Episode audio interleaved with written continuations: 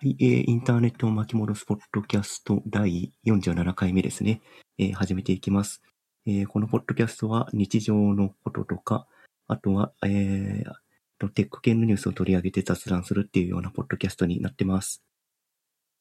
えーと、昨日ぐらいに、えーファイナルファンタジー7のリメイクを買って若干寝不足気味です。小林です。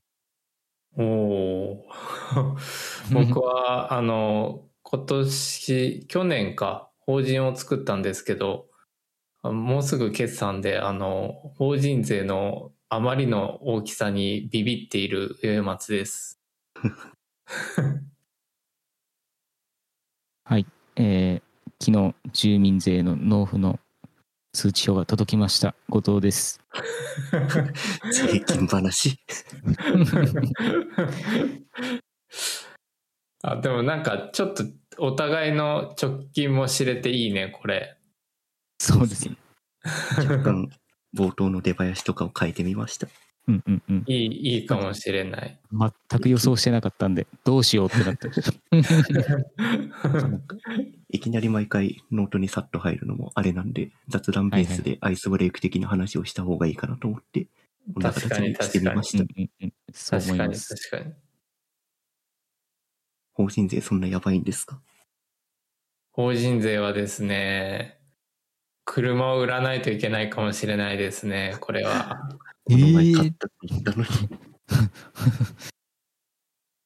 いやいやいやいや、まさかこんなことになるとは思わなかったです。ちょっと皆さん、皆さんマジ切実に仕事をください。え、売上ベースでついてくるやつじゃなくて、なんか固定で払わなきゃいけないのが想定外であったとかそういうこと？えっと、売り上げがね、えっと、思ったより多かったのもあって、うんうんちょっと想定外のことが続いたんだよね。うんで、えっと、本来払える額っていうか想定してたんだけど、まあちょっといろいろとこじれた話もあったりして、そこのインカムがなくなったりした結果、やばいぞ、どうしようってなってて、で、うちは8月末が決済なので、決算なので、まあまだもうちょっと余裕があるから、まあちょっとどうにか頑張るかっていう感じなんだけど、うーん。ふむふむみたいな。なるほど一うん一応なく車を売ることで生き延びれればするみたいな温度感ですか？そうですね。で、まあすごく現実的なことを言うと、もう借り入れをします。ああ、銀銀行から？そうそうそああ、なるほど。う。うん。なんか、車は確かに売ればちょうどトントンぐらいになる気はするけど、まあちょっと足がなくなるのしんどいからね。それはまずいですね。うん。なんか、1000万ぐらいだったら無理してかすんで、いやいやいやいやいや。もう、本当に、もう、本当に、そ、そそんなことはとも言わず、か貸し 貸していただけるなら貸していただきたいぐらいの、もう本当にもう、これはもう各方面にね、頭を下げまくらないといけない状況ですね、僕は。なんか本当にやばいことになったら、ちゃんと相談してください。うんありがとうございます。はい。いやーまあなんかね、あの、まあ、ご傲慢なというか、まあ怠慢なというか、なんかそういう経営をしてたという自覚はそんなにないんだけど、本当にちょっとやっぱその見込みベースで動くのは危険だなということはすごく、えーっと、実感してますね。なんか一応契約書を交わして仕事を進めてたんだけど、まあ、要するにその仕事がぶっ飛んじゃったんだよね。うん投資してた分が、投資というか見越してた分か。見越してた分がゼロになったってことですか？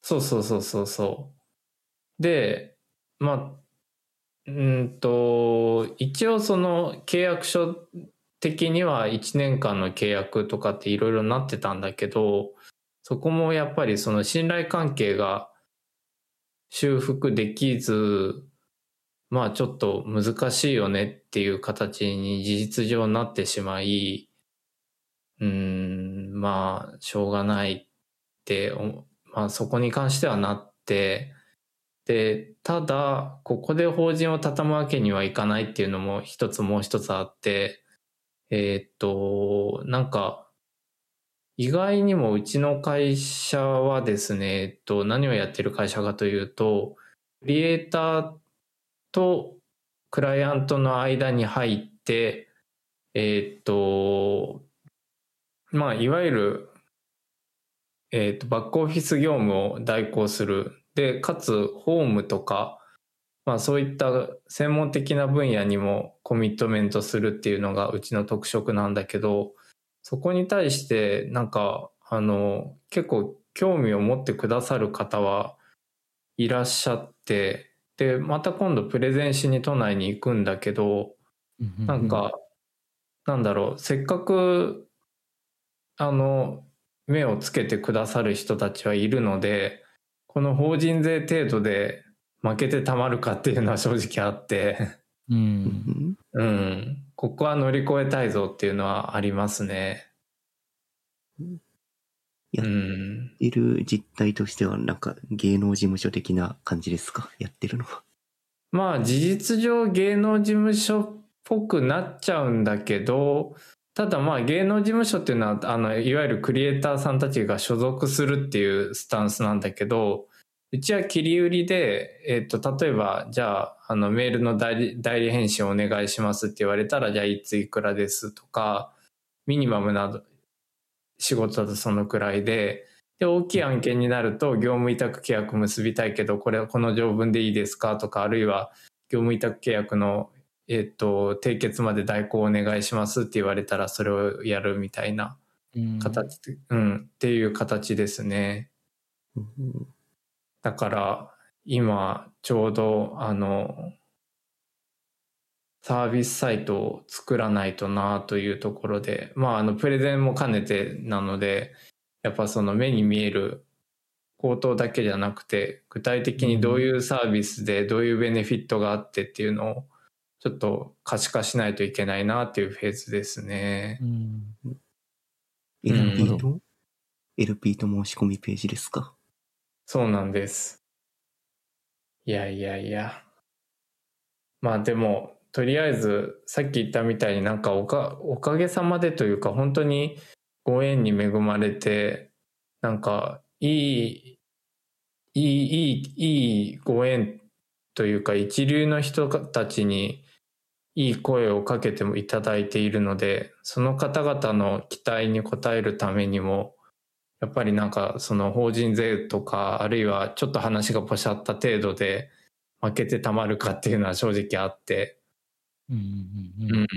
だからちょっと今期は乗り越えて、まあちょっと来期以降、より強固にやっていけたらなっていう感じですね。うん。踏ん張りどころですね。そうっすねう。ん。うん。いやいや。まあ。めちゃくちゃ大変な近況じゃないですか。いやいやいやいやいや。いやいやいやいや。まあでも、まあまあ法人税の額自体はさっき言ったように想定してた額だったんだけど、うんうんうん、まあちょっとその、まあ仕事の、まあ進め方というか、まあそこはちょっと自分にも反省点は大いにあるし、うん、なんか、やっぱあれだね、なんかすごい有名な言葉で経営と、あの、ビジネえ、ん？ちょっと待って、なんかど忘れしちゃったぞ。えっ、と、うん。えっ、と、経営と、あれ？経営となんだっけ？その言葉だけだと何も出てこない？えっと、経営と、えっ、と、ビジネスは別だみたいな言葉があるんだよね。それがなんか日本語訳でなんかピタッとあったんだけど、まあごめん、ちょっと今の話なしで。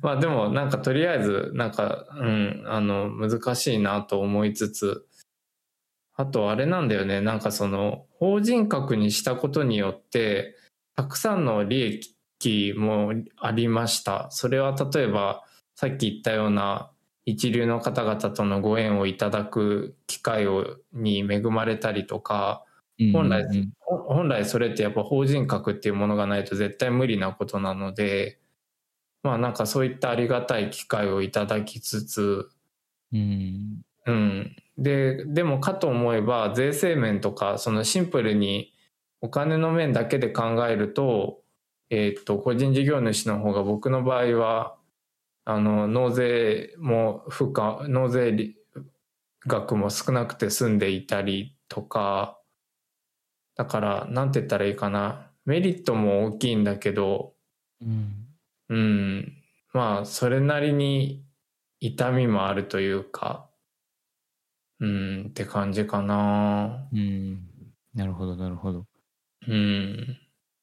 でもな、まあ、なんか、あの、本当におかげさまで、だんだんだんだんと、その法人自体の社会的信用みたいなものは、あの、少しずつ周りの皆さんのおかげで、徐々に徐々に認知されつつあるかなっていう実感はあるので、まあなんかそれも含めるとやっぱり、このね、い一期目で投げ出してたまるかっていうのはありますね。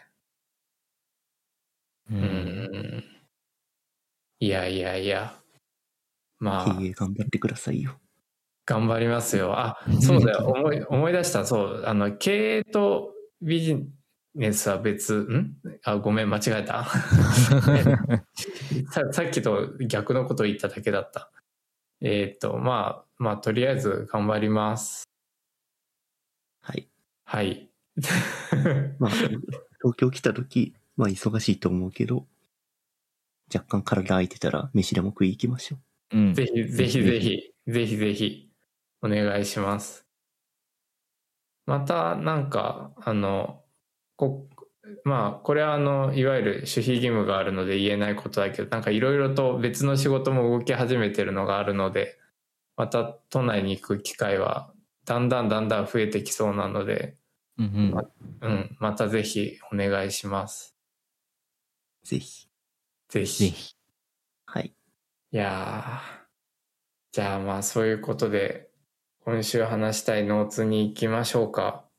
そうですね。ノーツに行きましょう。で、トピックが珍しく一つだけしか上がっていないんですよね。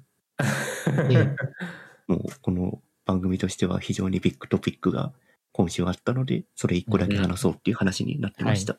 うん。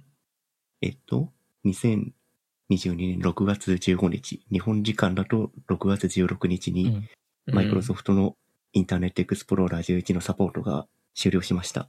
うんうん。なんということでしょついにっていう感じですね。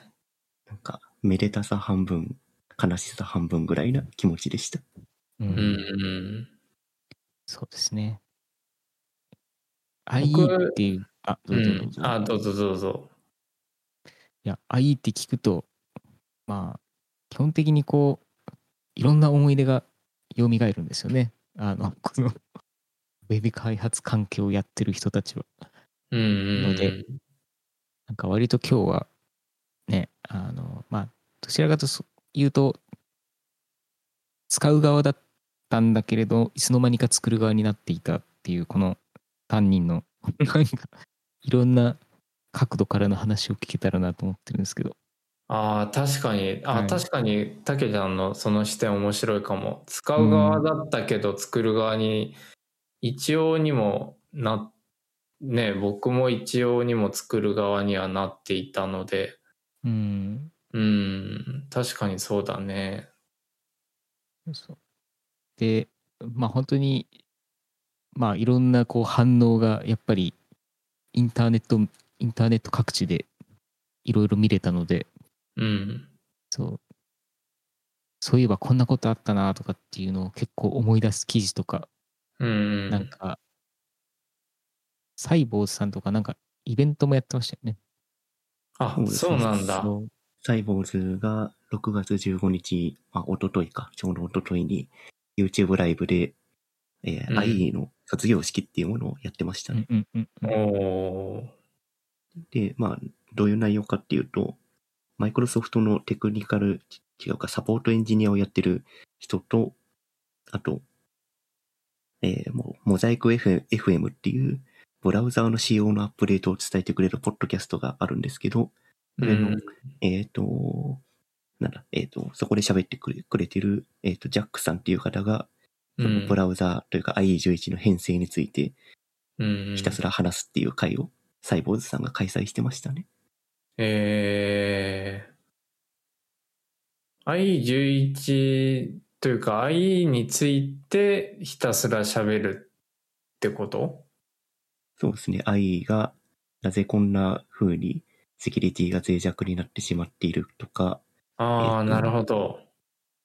マイクロソフトのソフトウェア、えーソフトウェアエンジニア目線からすると、うんえっと、あ、違う、マイクロソフトのソフトウェアエンジニアエンジニア目線でも IE11 はなるべく早くクローズしたかったですっていうことが聞けたりとか、まあ、そういう話がありましたね。なるほどね。うーん。なんか今、うん。あ、どうぞ。あ、どうぞどうぞ。で、まあ、マイクロソフトがうん。えっ、と、今回、IE の11終了に伴ってオフィシャルのブログを更新していて、うん。で、そこでも IE11 が、えっ、と、どういう存在だったか、マイクロソフトとして、まあ、もしくはユーザーとしてどういう存在だったかっていうのが、割と長めの文章で語られていて、うんううんん。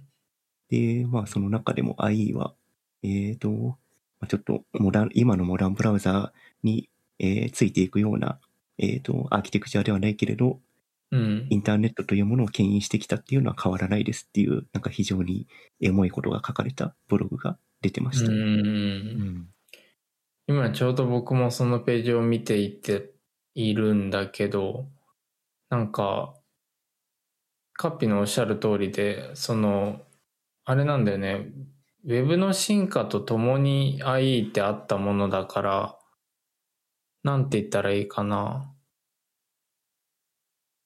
なんか、今日のインターネットを作ったとも言えるよね、ある意味。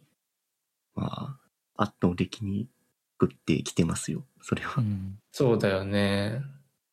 そうそうで、なんかこたけ、たけちゃんがさっき言ってくれたみたいに、僕らももともとは IE のユーザーであって、で、そこから何かのきっかけでインターネット、ホームページを作る、ウェブを作るっていうことに触れるようになったっていう経緯があるから、ううん。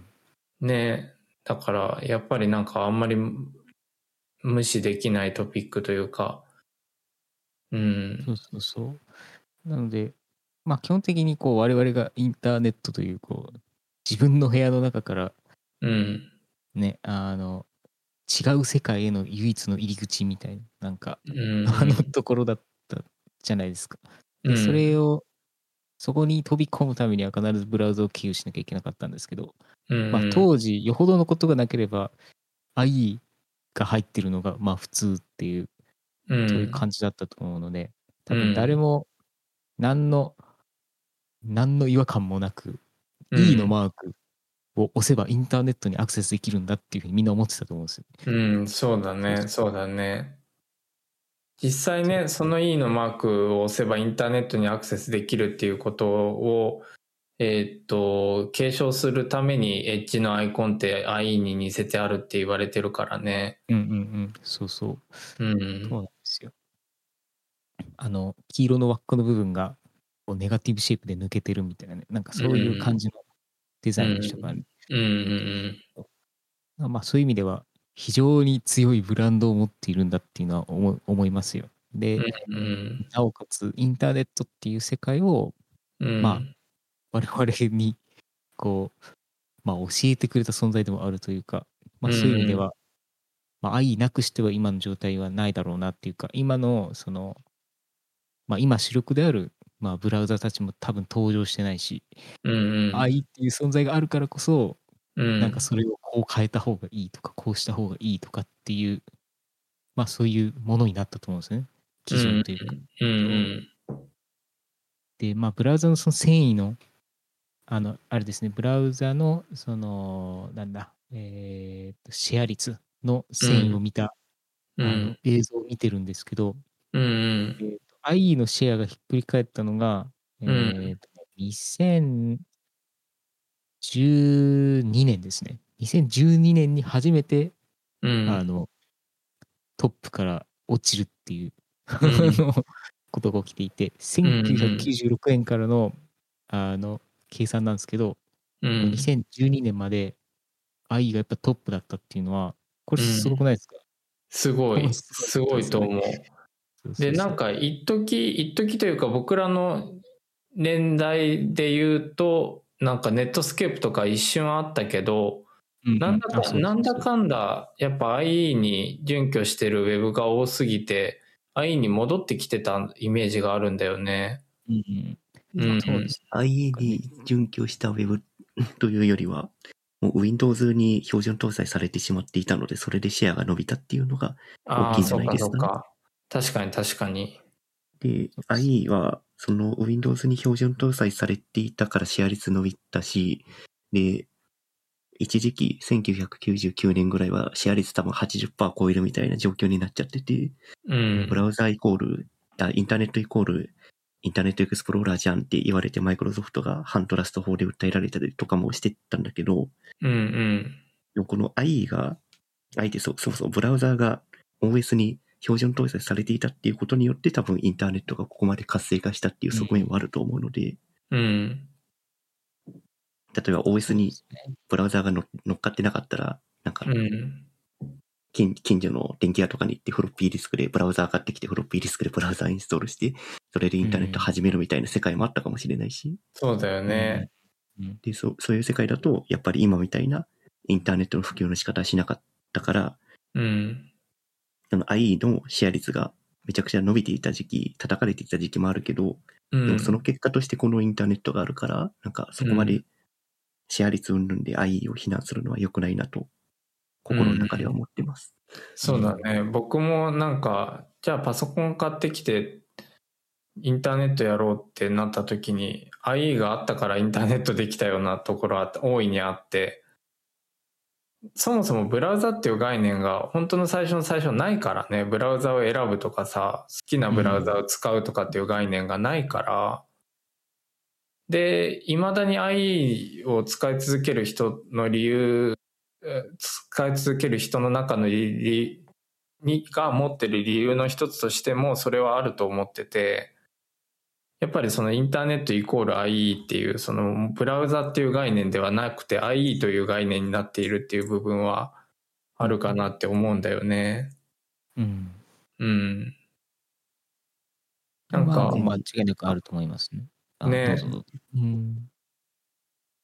なんか、うんインターネットエクスプローラー、あの青い E マークが、ブラウザーというものじゃなくて、もう、えっと、インターネットが見れるアプリケーション、これしかない唯一のアプリケーションであるみたいな、そういう認識におそらくなってる人は一定数いるような気はしますね。んそうだ。ね、そうだね、おっしゃる通り。だから未だに Windows 10とかでからでもこうあの、インターネットエクスプローラーのショートカットデスクトップに置いたりしてる人いるから、うん、やっぱりエッジが変われなかった、取って変われなかったぐらいには、世界的な、世界的な、特に日本ではユーザーの中でインターネットイコール IE っていう方程式が成り立っていたのかなっていう気がするよね。うん。うん。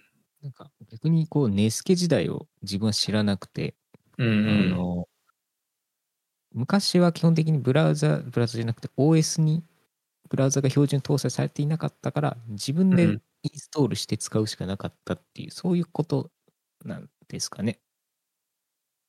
えーっと、くそうだね。Windows 95以前を僕らも知らないので、うん。なん、なんとも言えないというか、憶測でしかないんだけど、バンドルされたっていうことはそういうことだよね、IE が。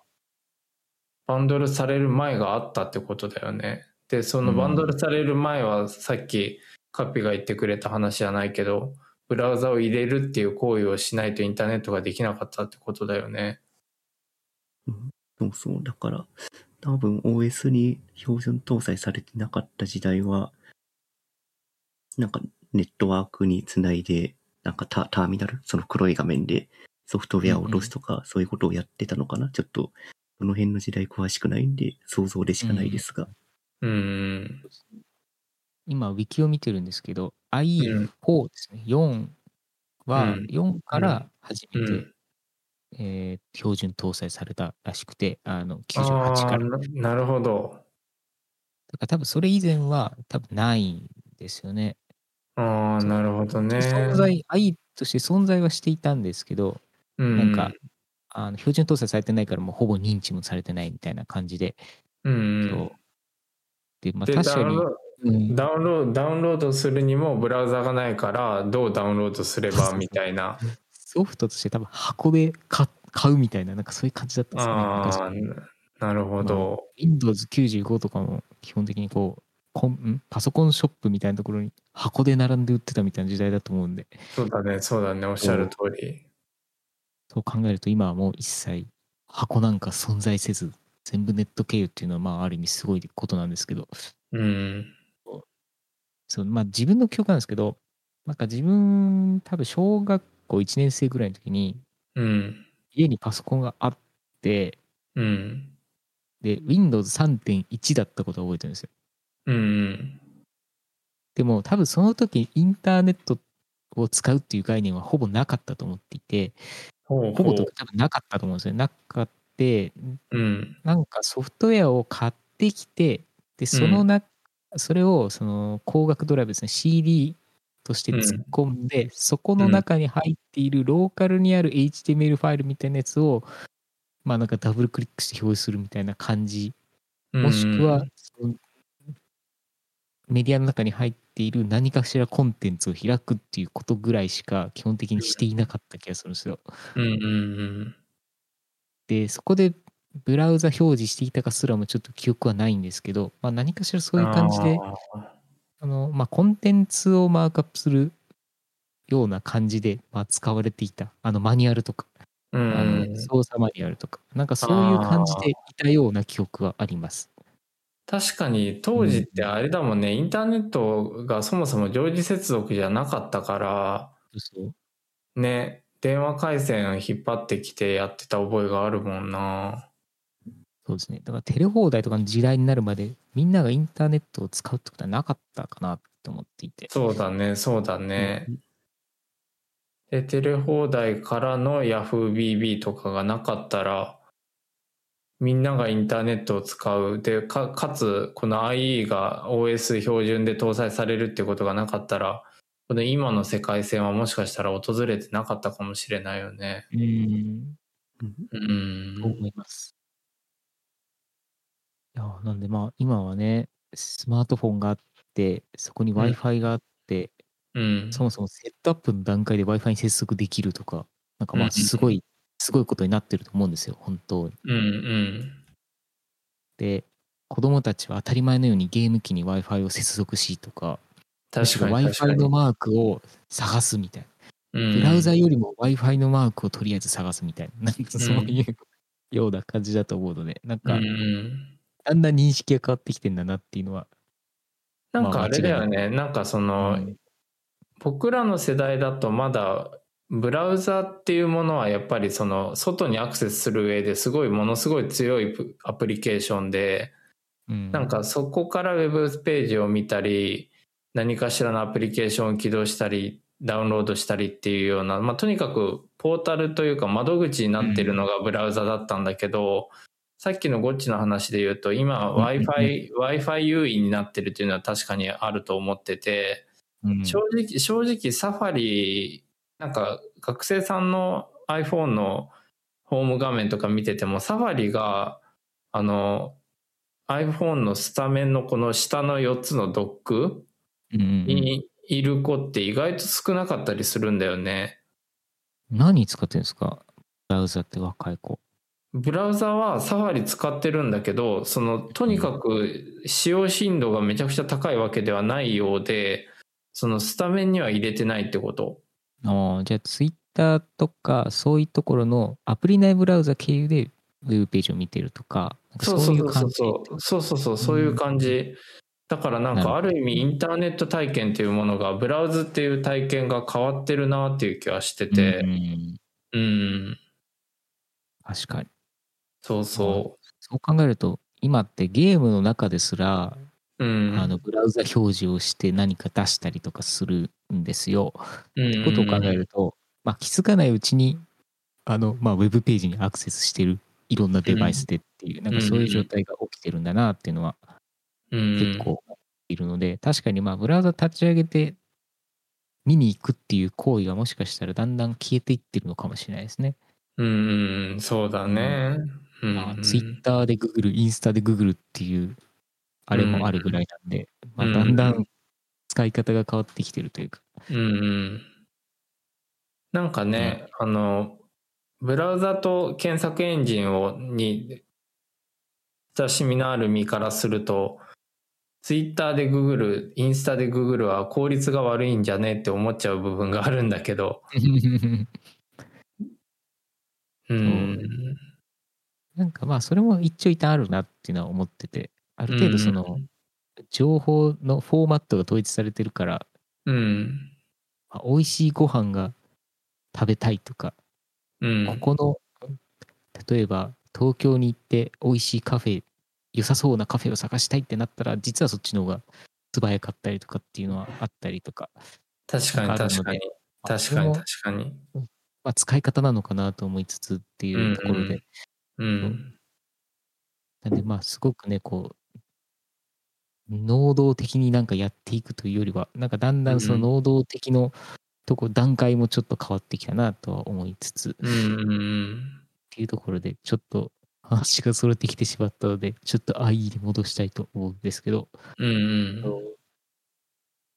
えーでまあ多分我々が作るっていうふうになった時っていうのはあうん作ろうと思っ作る側になった時っていうのはやっぱりこう自分が作っているものとか、うん。なんか考えていることを世の中に発信したいって思った瞬間だと思うんですよね。うん。でその時には SNS とかのプラットフォームも存在しなかったので、うん。まあ、自分でホームページを作ってうん。でそこで出していくしかなかったっていううん。タイミングだと思うんですよ。うん。そうそう。なのでまあそこで嫌でも HTML を覚え CSS を覚え、うん。サーバーを使うということを覚えうん。で、まあ、場合によってはそのパールとかそういうサーバーサイド言語みたいなものを覚えて、うん。掲示板だったりとかなんかうんいろいろなんか CGI とかそういうのをなんか乗っけたりとかしたと思うんですけどうん。なんかその辺の思い出話をちょっとお二人からもお聞きしたくて、あありますよ。はい、たくさんありますよ。ぜひ。一番最初自分が作ったのは、確か、ファイナルファンタジーのファンサイトだったと思います。冒頭でも、えーファイナルファンタジー7のリメイク昨日買いましたって言いましたけど、はいはいはい。うん未だに未だにファンの一人ですが、うん。で、うんファイナルファンタジーの8かなかなんかのファンサイトみたいなのを作って、うん。で、大体そういうファンサイト、攻略サイトとかって掲示板とかっていうものを皆さんつけていたので、う。うんん。最初はレンタル掲示板、レンタル掲示板なんてありましたね。レンタル掲示板で掲示板レンタルして、うんそこにリンクを貼ったりとかしてたんですけど、まあ自分でカスタマイズし、当時の掲示板ってなんか、画像、アバターを選択できたんですよ。なんか、うん。ファイナルファンタジーのキャラクターを左側に表示して、右側に自分の投稿したテキスト載せるみたいな。ううんん。なんかそういうカスタマイズ、レンタルサーバーじゃできないカスタマイズを自分でしたいなと思って、うんうん他のひ、えー他の掲示板どういうことやってるんだろうって見たときになんかフッターのところにケントウェブって書いてあって、うん。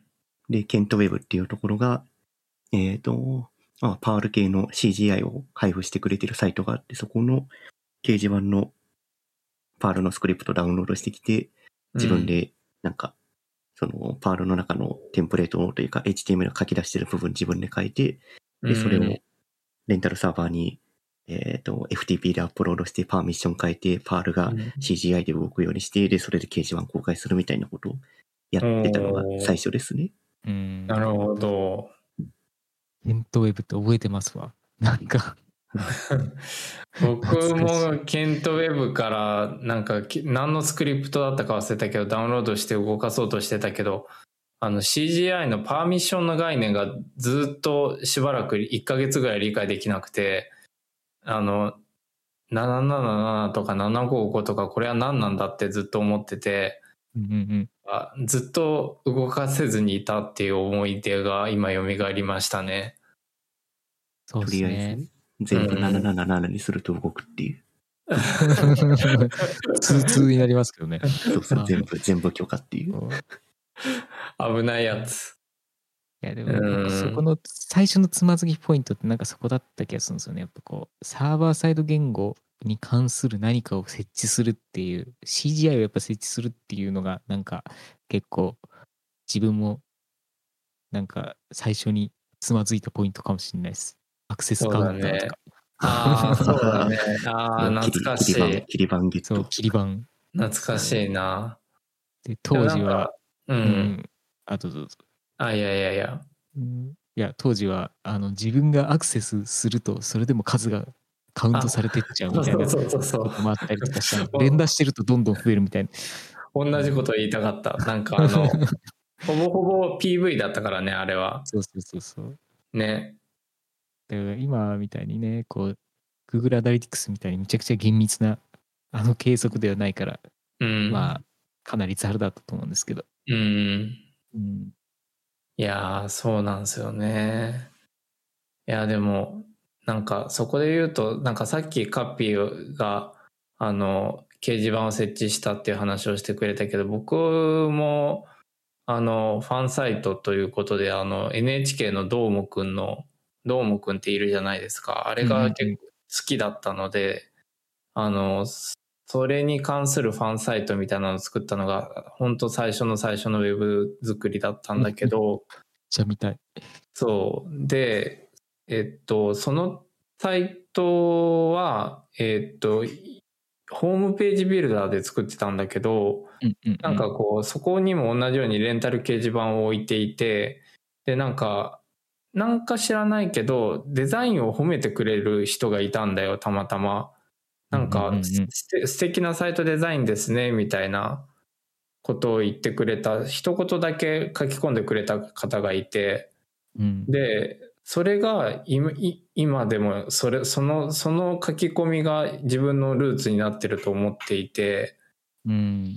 なんか僕はまあこのラジオのみメメンバーはみんなご存知の通りノンビタイのデザイナーなんだけどなんかノンビタイだけどなんかデザイン職に就きたいなとかあるいは関わりたいなって思えたのはそこのあの素敵なサイトですね素敵なデザインですねって褒めてくれたその一言があったからかなっていう気がすごいしていてなんかなんだろうなかなりこの IE 時代のインターネットが自分の未来を形成してくれた要因になってるっていう実感は大いにあるね。うん。うん、でなんかそのデザインについての褒めてくれた掲示板の一言のコメントを機に僕はウェブの制作大工業を始めまあ大工業というか、まあ、いわゆる制作会社を始めてみたりとかうんうんういんいいろいろと発展していったのでなんか IE に限らないけどなんか当時のインターネットっていうものにかなり今の人生を作ってもらったなっていう気はしているね。うんうん。それってあれですかあどうぞどうぞやっぱその一番最初の成功体験というかっていうのが割といいものであると、うん。それは、しかも当時中学生ぐらいの割と幼い頃だったんで、うんうんうんまあ、そのその時すごいいい経験を得られると、やっぱりそれをずっと好きでいようっていう気持ちは続続きますよね。うんそうだね。そうだね。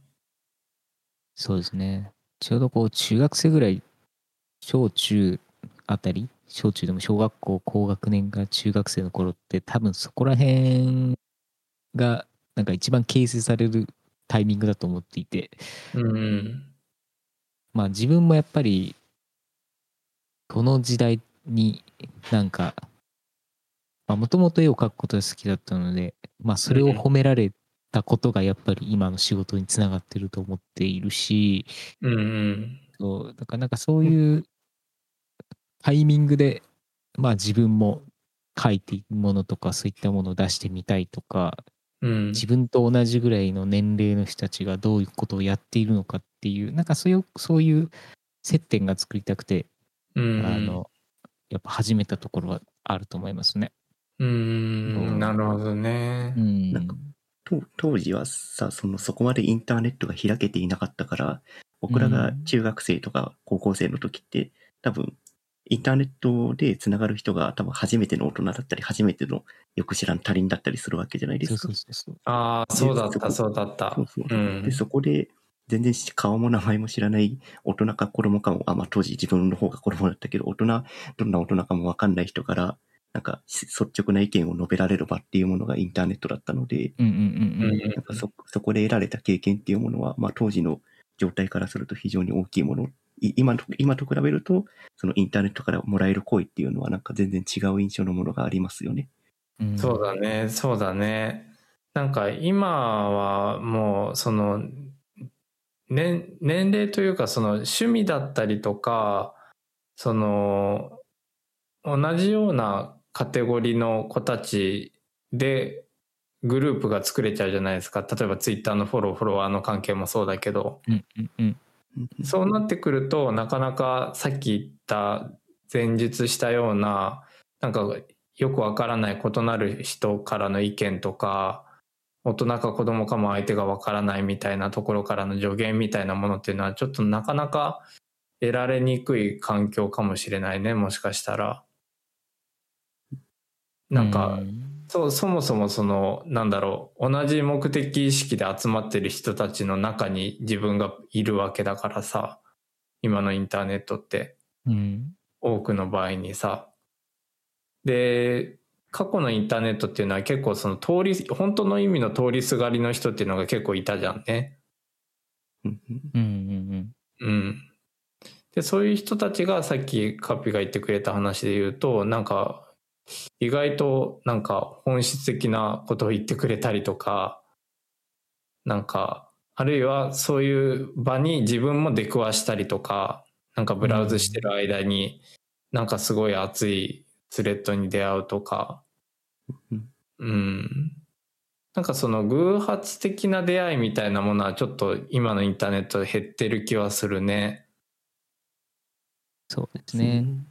プラットフォーム側がある程度、まあ、サジェストしてくれるというか、まあ、うん。レコメンドしてくれるとかっていう、ある程度絞られちゃってるので、その人の思考に対して。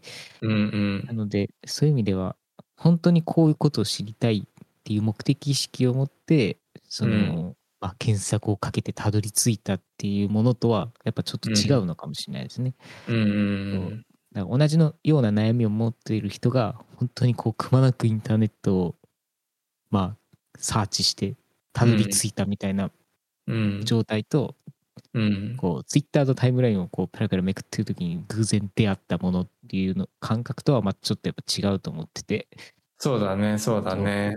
だからまあそういう意味ではねうんまあかなり大みが違うなっていうのも感じつつ、うん。えー当時何かしらそういう掲示板とか何かコメントをもらうにしてもうん。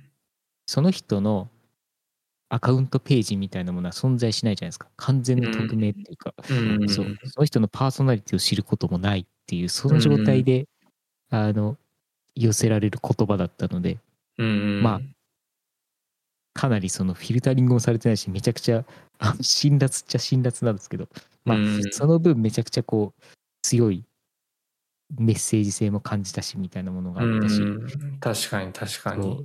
そういう意味ではなんかね、うん、その一言一言のやっぱ重みもやっぱ全然違うんだろうなと思いつつ、うん。まあ今よりもさらにあの厳しいっちゃ厳しかったかもしれないですけど、うん。うん、でもまあ、それは結構良かったっちゃ良かったですけどね。なんか、あんまりこう、ぬるい人たちばっかではなかったような気がします。うん、確かに確かに。うん。まあね、そもそもダイヤルアップでこう、有料課金でインターネットで接続してる時点で、そうそぬるかったら無理だからね。う。そうですね。ゆゆるふや、ゆるふわだとネットにつなげなかったですからね。ういやん。ですよ。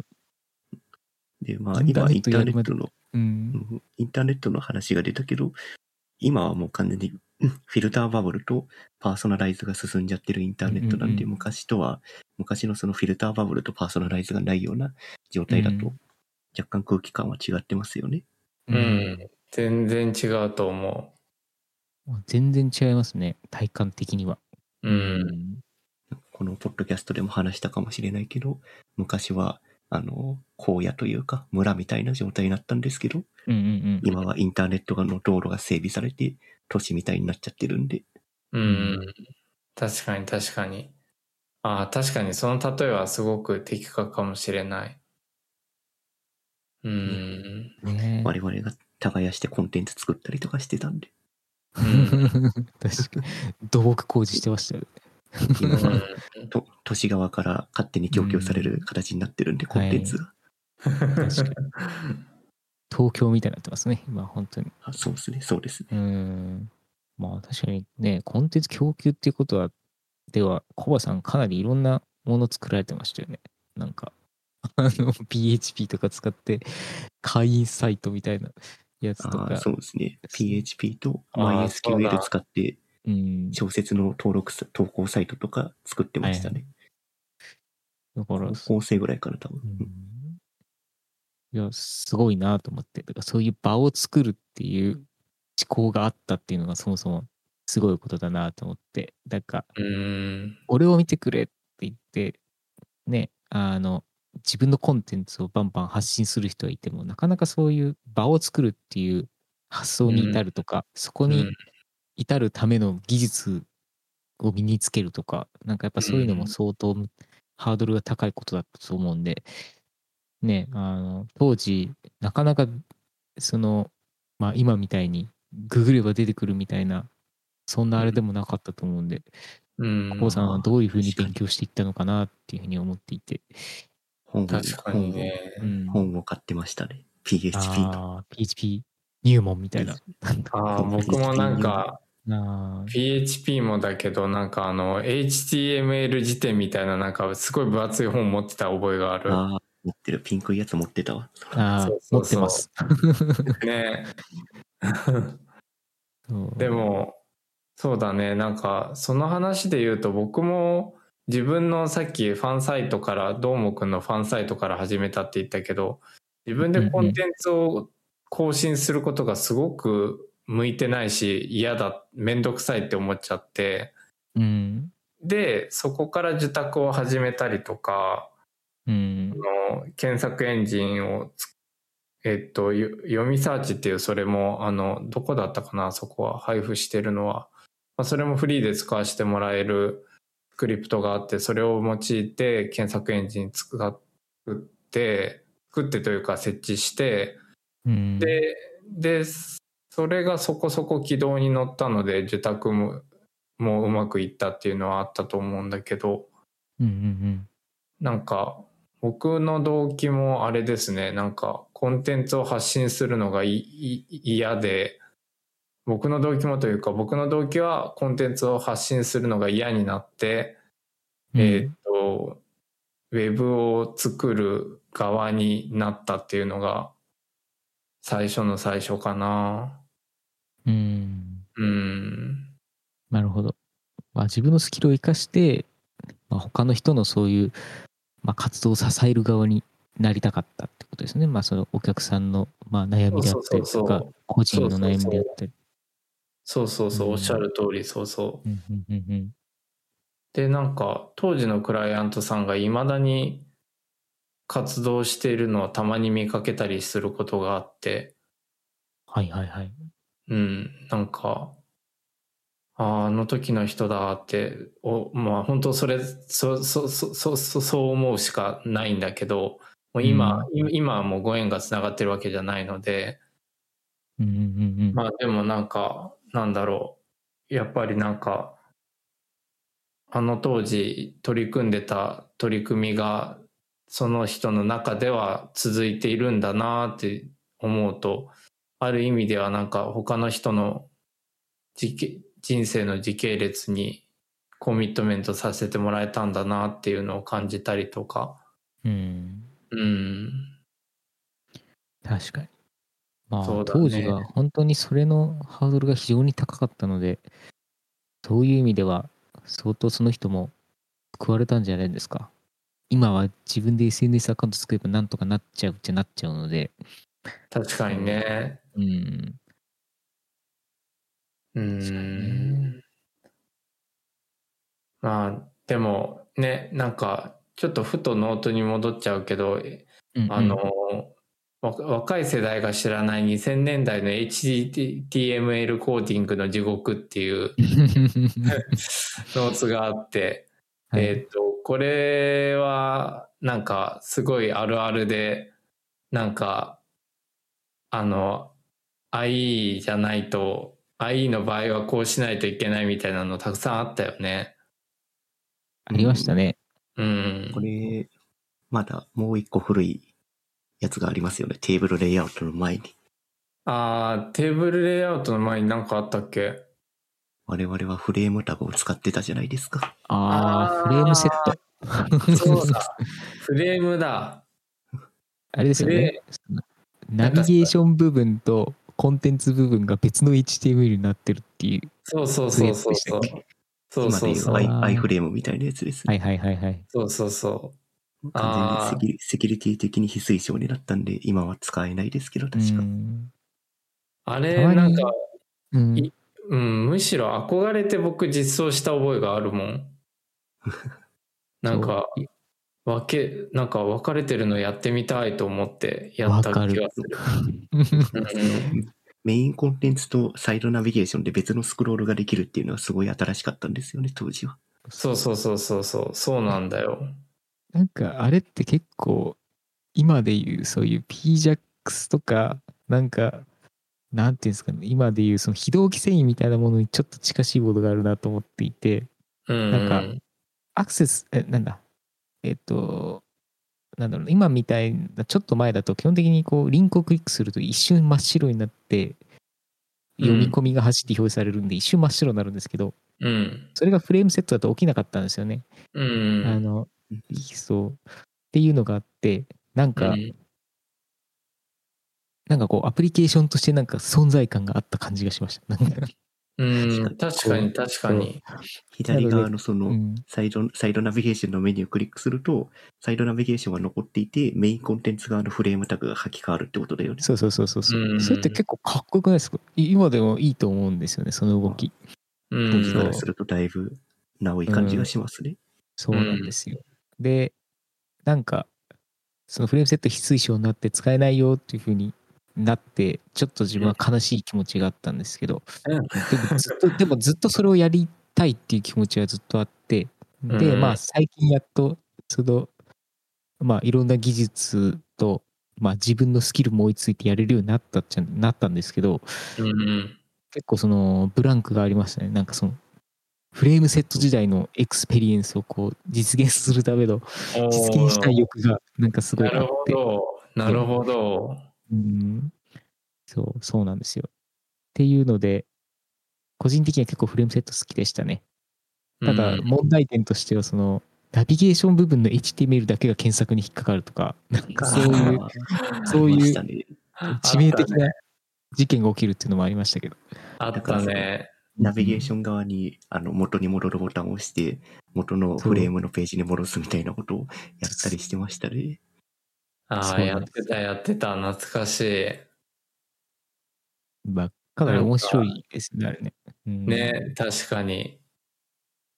ああ。なんかそう考えると、IE に良くも悪くも、かなりポポジティブな意味でも影響されてるなっていうのをなんか今回話してて実感したな。うんなんか結構 IE ってこう黒歴史的に語られることが多いじゃないですか。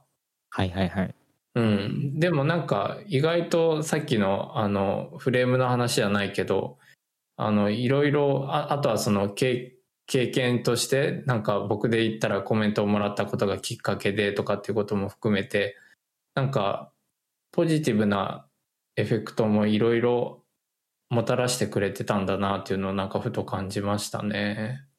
うん。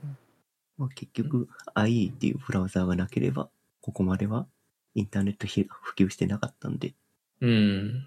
そこはもう、おととい永眠してしまったインターネットエクスプローラーに感謝をしつつうんそうだね。そうだね。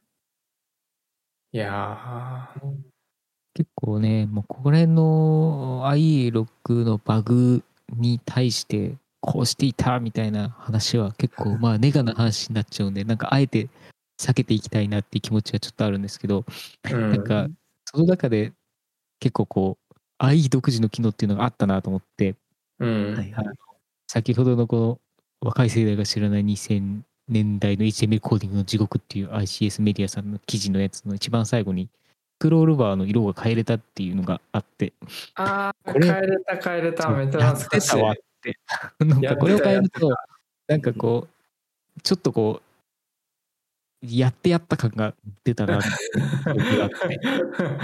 やってたね。やってた、やってた。ブラウザーをハックしてる感がありますよね。そう。なんか結構ね、その、タイトルタグを変えて、こう、ね、つその、あれですよ、その、ブラウザの一番上のところのテキストが変わったりとか、なんかそれだけでも結構やっぱ楽しかったですし、なんか、うん。なんかこう、ブラウザそのものをこう、ハックしてる感じがすっごい気持ちよかったんですよね、なんか当時。そうだね。なんか、そのコンピューターに表示される画面そのものをゼロから作れるっていうのが楽しかったな。そう。なんか面白いんですよね。その、ブラウザの、そのまあ、コンテンツエリアの白い部分だけじゃなくて、なんかそれ以外のところにも、HTML の表記が、その、まあ、伝播していくっていうか、なんかそれが結構自分の中の体験的には、なんかちょっとこう、層が上に上がるんですよ、レイヤー層が、ちょっと。確かに確かに。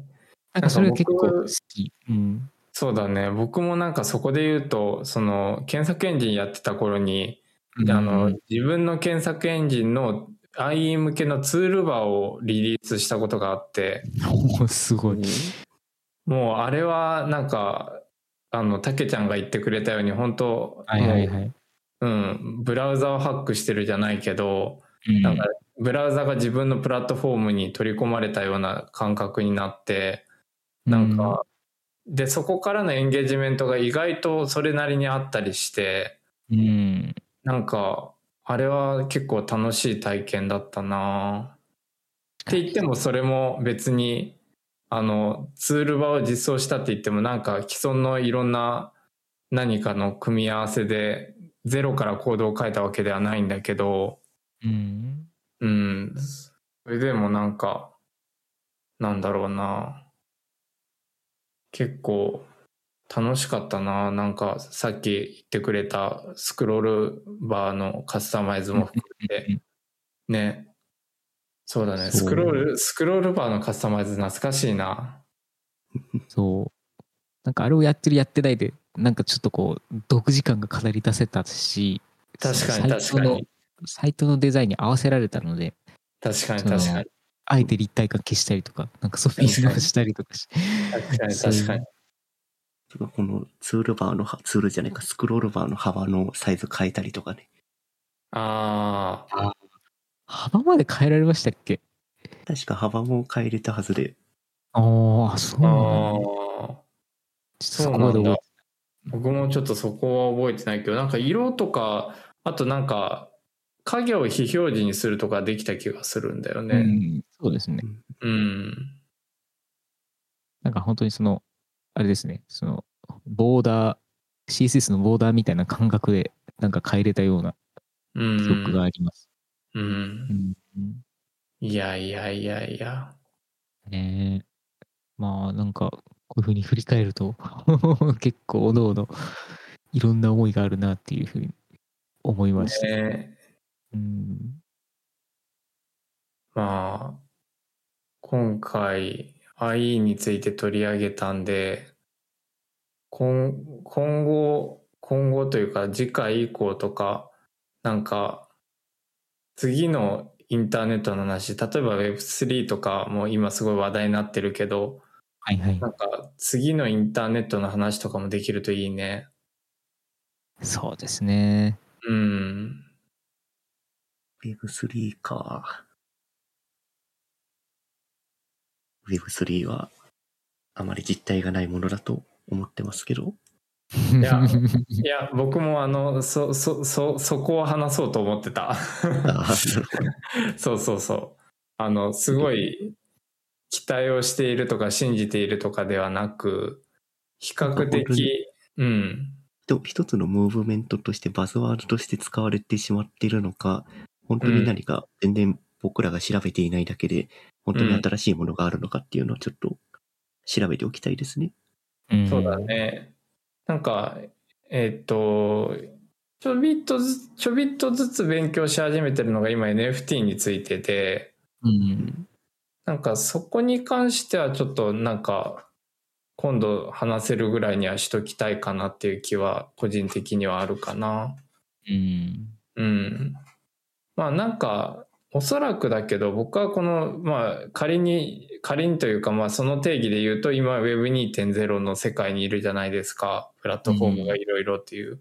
で、この世界線は変わらないと僕は思ってて、なぜかというともう例えばメール一つ取ってもそうだし、メッセンジャー一つ取っても Slack だったり、Gmail だったりとかっていうものがもうほぼほぼユーザーを教育しきっちゃってるので、うん。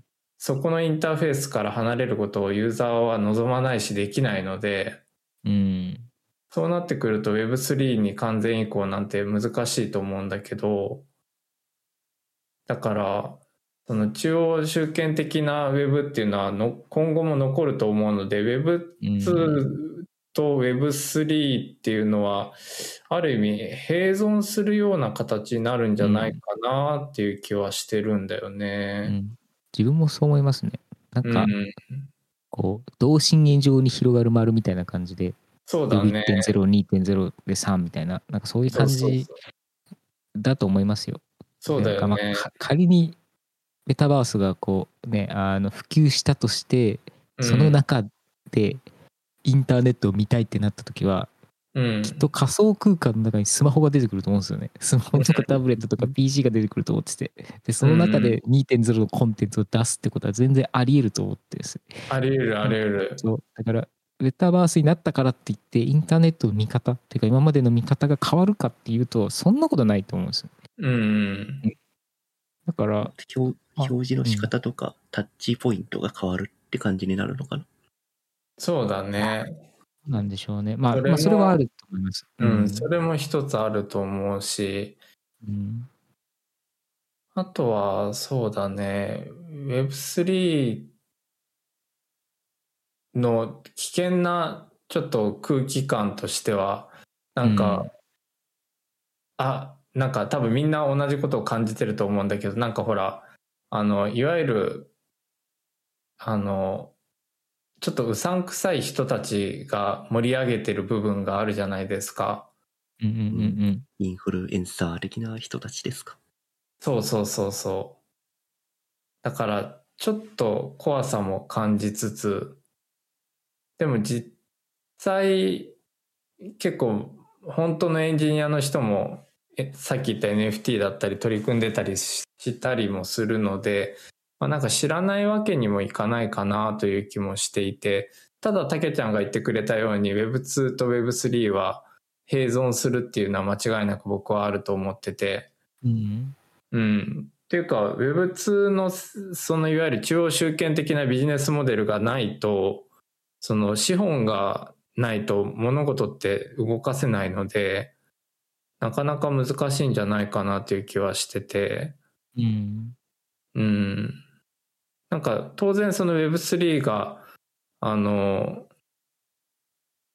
中央集権的でないブロックチェーンで動いていくっていうニュアンスはわかるし意味もわかるんだけどうんでもなんかそれだけで一般的なこの Web2 ぐらいまでの浸透ができるかって言ったらユーザー層を獲得できるかって言ったらなかなか難しいんじゃないかなっていう気がしててね。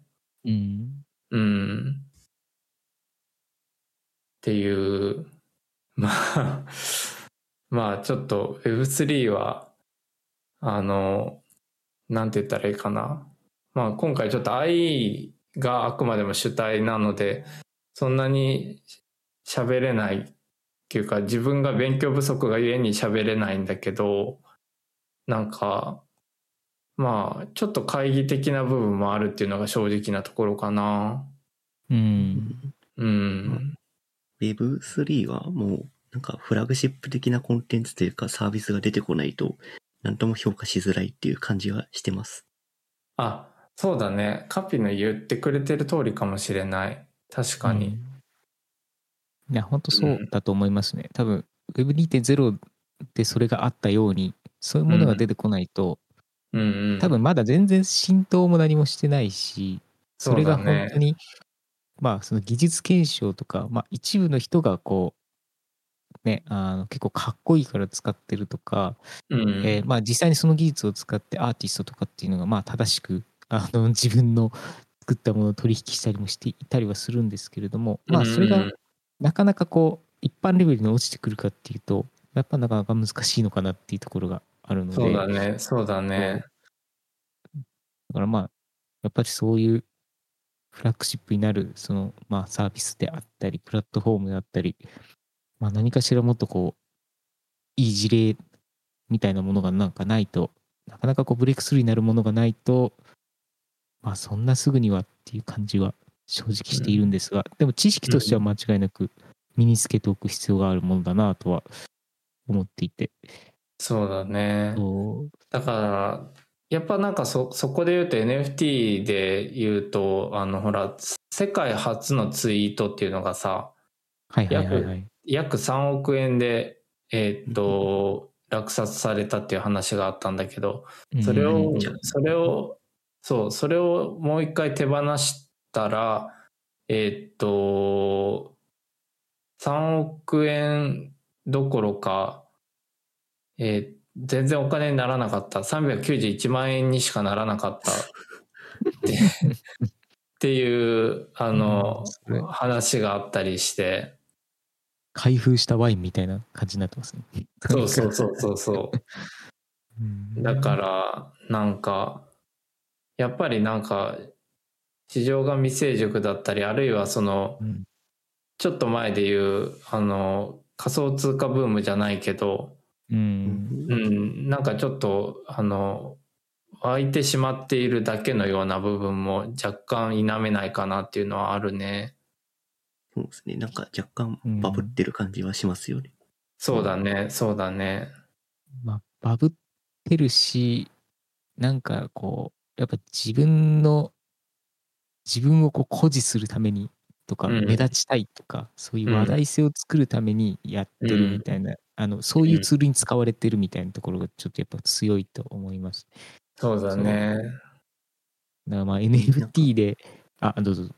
ななんかその、そう、うん今こっちが言ってくれたみたいに、なんか目立ちたいとか、話題になるからやってるだけで本質的になるのは役に立つのかっていうのが何も出てきてないので、だから懐疑的になっちゃうんですよね。そう。そう、あ、そうだね。おっしゃる通り、おっしゃる通り、そうだね。うん。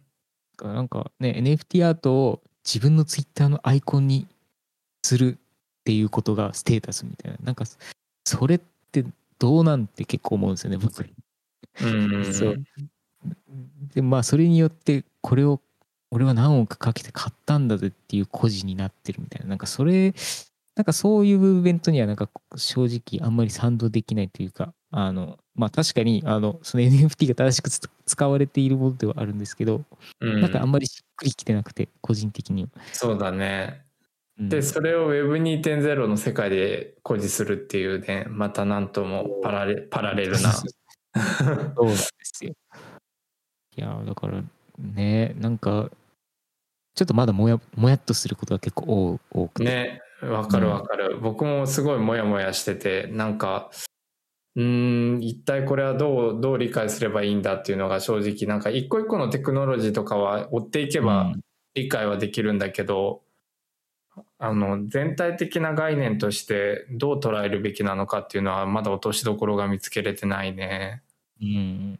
う。うんんまあ、なんでで、ブロまあ、ブロックチェーン技術使って、まあ、かなり役に立つぞっていうサービスが出てこない限りは、うん。Web3 に対しては何も回答ができないですね。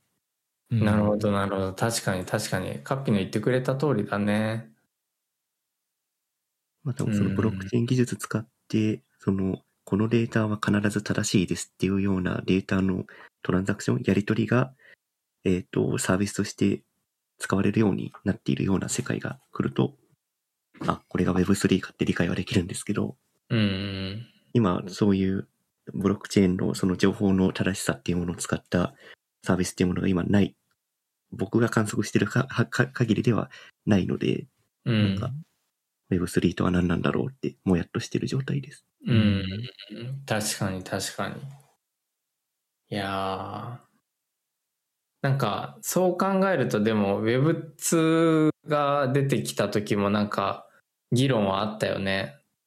うんうんなんか、あの、どちょっとどどんな議論だったか忘れちゃったのでちょっとまた下調べしとこうと思うけど、うんなんかいろいろもやもや各所からなんか話題がトピックが上がってたような印象はあるなすごく。次の時代は Web2 だみたいな。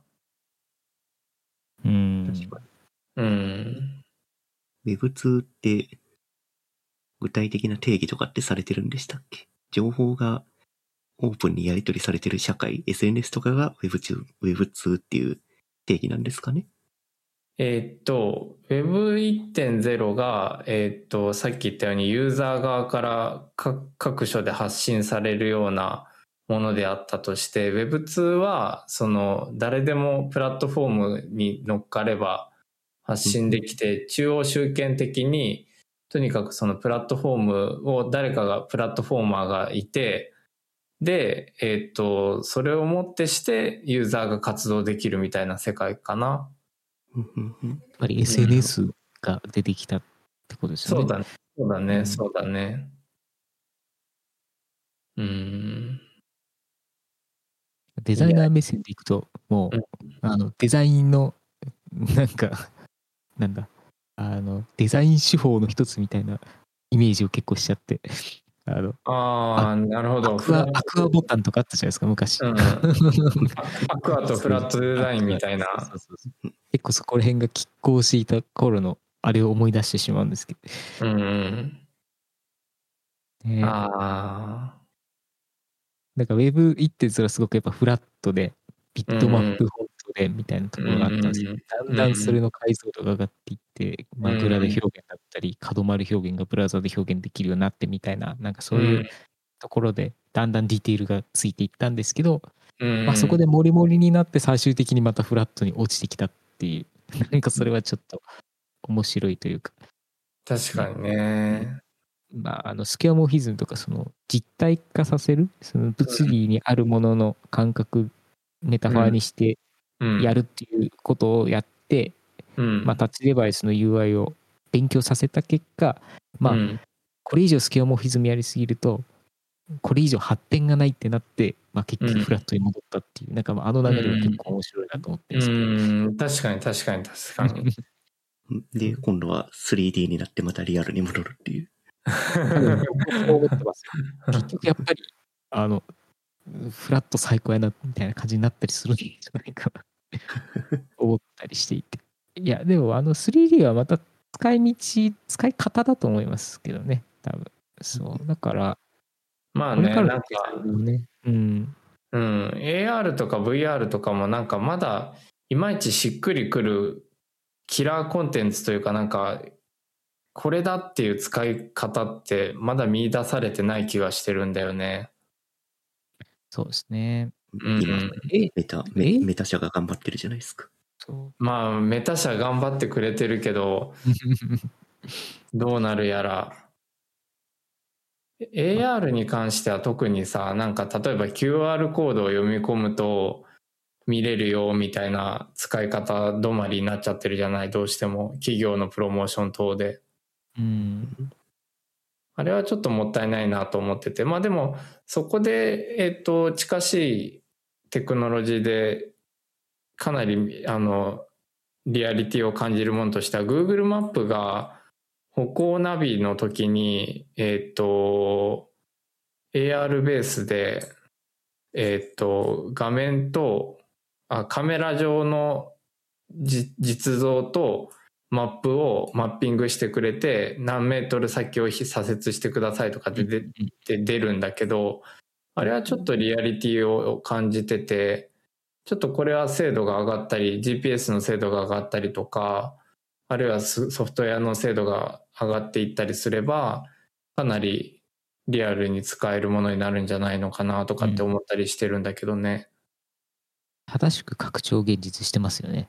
そうそうそうそだから現実空間にその 3D のオブジェクトを表示させて何なのっていう話なんですけど、う、あのうんここになってるものがやっぱ多いので、うんその中においてちゃんとその正しい現実世界で正しくこうねあのナビゲーションの動線が出るとか、うん、ちゃんとその自分の方向に連動してとかあとアップルの製品を自分の机に置けるとかっていうのもあれも AR だと思うんですよね正しい。そうだね、そうだね。なんか、何かしらのファンクションが実際、実世、実実世界とリンクしたファンクションが紐づくといいのかもしれないね。でなんかあのやりたいことをやっぱこう事前にやれるっていうことがやっぱすごく大事なことだと思うのでうでん。なおかつ現実のサイズ感っていうものときちんと合わせられるっていうこともすごく大事ですし、うん。なんかそういう意味ではね、まあ、VR よりも AR の方が全然今の世界には活用できる方法があるんじゃないかと僕は思っているんですけど、うんうん。そうだね。いやー。まあですうん、今日は IE から思ったより Web3 チチックな。全然本質に触れてないけど。まああのウェブの流れをおさらいしたっていう回ですかね。そうでね、ですもうん。IE にはまあなんか感謝してます僕は個人的にはいろいろあったけど僕も感謝してます。うんはい。安らこれくこれをねあの聞いてくださった方はぜひあのここ小林くんが書いてくれている「100万回来たいいバグ」っていう で伝説の伝説のブログログを読んでもらいたいですね。はい。後で上げときます。これはすごくいい両記事だと思うので、はい。はい。じゃあそんな感じで、はい。かな？そうですね。はい。うん時間もいい時間なんで今日はこれまでにしときますか。はーい。ありがとうございました。いあの、決算を迎えれるように頑張ります。はい。頑張ってください。はいはい。お疲れ様です。はーい。